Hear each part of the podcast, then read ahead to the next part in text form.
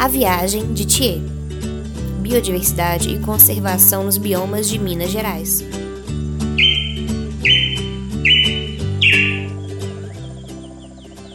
Thier voou mais. Voou tanto que por cima das montanhas viu uma imensidão de casas e prédios se aproximar.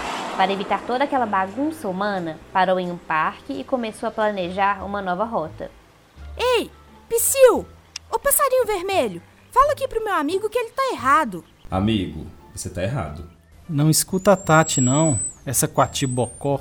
E aí, Tati? O que, que você tem contra o seu amigo? Tico, o mico que acha que é humano. Você acredita que ele acha legal demais ficar perto de gente, sentar que nem gente, comer comida de gente? Mas é a lei do menor esforço, Tati. Comida fácil é delícia. Você fala isso porque nunca experimentou a crocância de uma pipoca, nunca viu a mágica de um algodão doce que derrete na boca. Você tá se ouvindo? Que vergonha, Tico! Incentivando o fast food, o açúcar e o veneno. Até os humanos já nem deixam mais os mini-humanos comerem essas coisas. Você fica aí comendo o resto dos outros. Você é mico. Come comida de mico.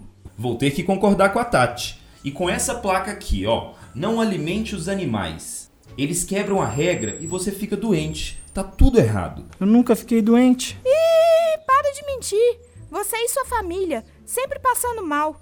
Daqui a pouco estão com diabetes, obesidade, hipertensão e colesterol alto. Onde você viu isso, Tatiana? Os humanos que ficam aqui reclamando deviam comer mais frutas. Abre o olho, Tico. Não procura comida por preguiça e depois fica doente. Esses humanos também deviam parar de misturar as coisas. Comida de gente não é comida de bicho.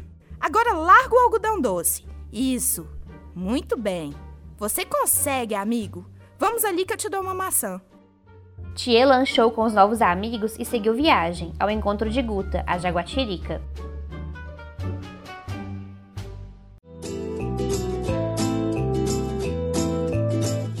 Esse foi mais um capítulo de A Viagem de Thier.